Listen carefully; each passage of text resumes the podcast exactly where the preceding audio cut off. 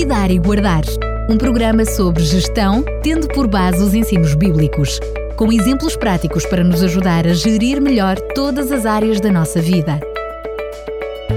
Cuidar e Guardar. Voltamos a estar juntos para lhe trazer mais um Cuidar e Guardar e volto a ter o prazer de estar na companhia de Fernando Ferreira. Fernando Ferreira, bem-vindo! Muito obrigado. Também para nós é um prazer estar mais uma vez com todos os nossos ouvintes e com vocês aí na rádio. Voltamos a estar juntos para trazer mais um programa, mas já estava prometido que hoje o título seria Erguidos do Chão. Desde já faço o desafio Fernando Ferreira. Isto é o quê, Erguidos do Chão? Nós temos estado a falar sobre coisas grandes e pequenas e, e às vezes quando nós estamos no chão é o mais pequeno possível, não é? e, portanto, vamos ver como é que do chão também nos podemos erguer. É um bocadinho essa a reflexão, vamos usar uma história verídica que nos vai ajudar a refletir sobre essa questão. Existiu um homem no primeiro século que me deixa impressionado pela sua especificidade e grandeza. Nós já temos falado nele noutros programas. Os primeiros registros da sua vida são admiráveis, mas também assustadores. O seu nome hebraico era Saulo, mas a meio do livro de Atos ele começou a ser tratado por Paulo, do grego Paulos, Talvez ele usasse o nome Saulo em família e entre os amigos judeus e Paulo nos seus contactos com o mundo greco-romano. Saulo era um homem jovem, cheio de energia, capaz de lutar pelos seus ideais, com uma formação superior, pois estudou aos pés de Gamaliel, conforme era a cultura da época, um dos maiores filósofos judeus de então. Em Damasco, na sua cidade, que era uma cidade poliglota, ele aprendeu não só a língua hebraica, mas também a língua que falava o povo, o aramaico. Sabia falar grego e provavelmente latim. Paulo possuía capacidades intelectuais que lhe permitiram mais tarde confrontar os filósofos gregos no Areópago, em Atenas. Era dedicado à missão que ele achava ser a defender a verdade e a justiça. E, nesse fervor intelectual e conceptual, ele foi capaz de se envolver e a perseguir para matar naquilo a que poderíamos chamar o segundo capítulo da sua vida, a sua existência transfigurou-se. Os conceitos mudaram-se e toda a sua força interior, todas as suas capacidades foram postas sem reservas ao serviço de uma nova filosofia de vida. De um judeu zeloso, tornou-se um cristão fervoroso. Percorreu a Ásia, chegou à Europa, tinha a nacionalidade judaica, mas possuía igualmente a cidadania romana não só disputou com os filósofos gregos, mas também interagiu com reis, com governadores e centuriões do exército romano. Foi um viajante destemido, foi preso diversas vezes e açoitado. Foi amigo de senhores e de escravos. Foi um prolífero escritor, um teólogo de conceitos profundos, o mestre da palavra, por vezes difícil de compreender para os outros, o mestre da pregação do Evangelho. Qual foi o momento que mudou a sua vida deste modo tão radical? Vou lê-lo em Atos 9. E Saulo, respirando ainda ameaças e mortes contra os discípulos do Senhor, dirigiu-se ao sumo sacerdote e pediu-lhe cartas para Damasco, para as sinagogas, a fim de que se encontrasse alguns daquela seita, quer homens, quer mulheres, os conduzisse presos a Jerusalém. E indo, no caminho aconteceu que, Chegando perto de Damasco, subitamente o cercou um resplendor de luz do céu. E caindo por terra, ouviu uma voz que lhe dizia: Saulo, Saulo, por que me persegues? E ele disse: Quem és, Senhor? E disse ele: Eu sou Jesus a quem tu persegues. Duro é para ti recalcitrar contra os aguilhões. E ele, tremendo e atônito, disse: Senhor, que queres que eu faça? E disse o Senhor: Levanta-te e entra na cidade, e lá te será dito o que te convém fazer. E os varões que iam com ele pararam espantados, ouvindo a voz, mas não vendo ninguém. E Saulo levantou-se da terra e, abrindo os olhos, não via ninguém. E, guiando pela mão, o conduziram a Damasco.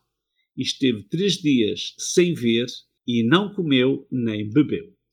Este quadro da vida de Saulo é verdadeiramente impressionante. Aquele homem, acompanhado de alguns cúmplices, formavam uma quadrilha autorizada e cheia de força para prender, perseguir, com a intenção de matar. Embora a história do livro de Atos não nos mencione, alguns pensam que Paulo provavelmente iria a cavalo. Dei o comentário de Ofélia Moros. Apesar de inteligente e sábio, teve de cair do cavalo. O texto bíblico diz simplesmente caindo no chão, ouviu uma voz, na versão livre. Outras versões traduzem caindo por terra. Que Saulo caiu no chão na estrada poeirenta, já perto da Damasco, é um facto concreto.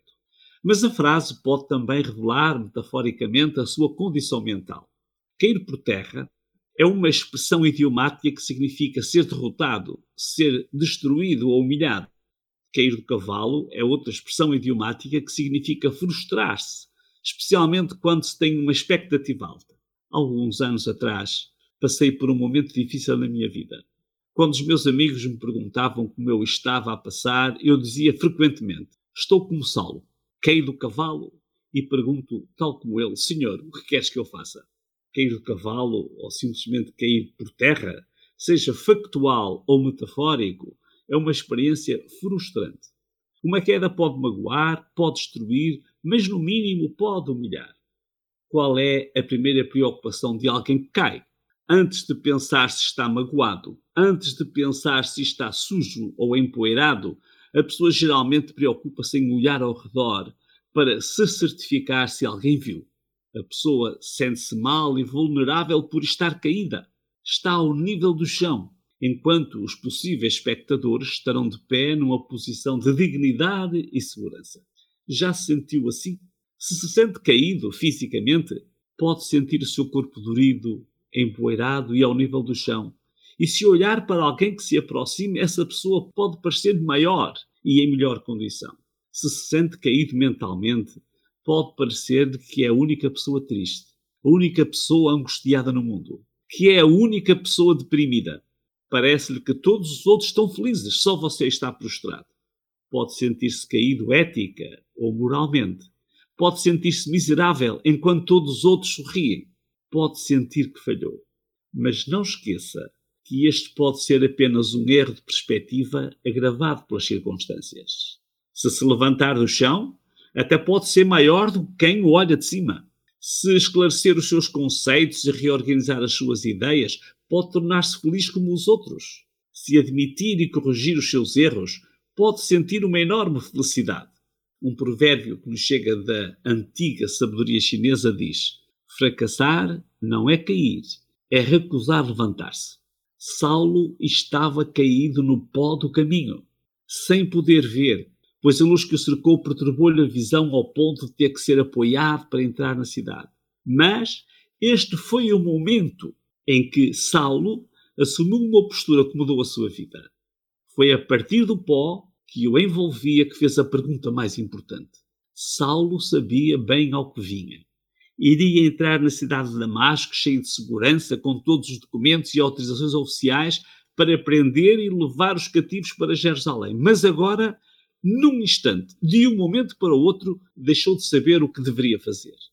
Isto pode acontecer também hoje quando o corpo caído, ou mentalmente perturbado, ou até com a reputação arruinada, fica sem saber o que fazer, pode ser um momento crucial para renascer da poeira e das cinzas erguer-se do chão.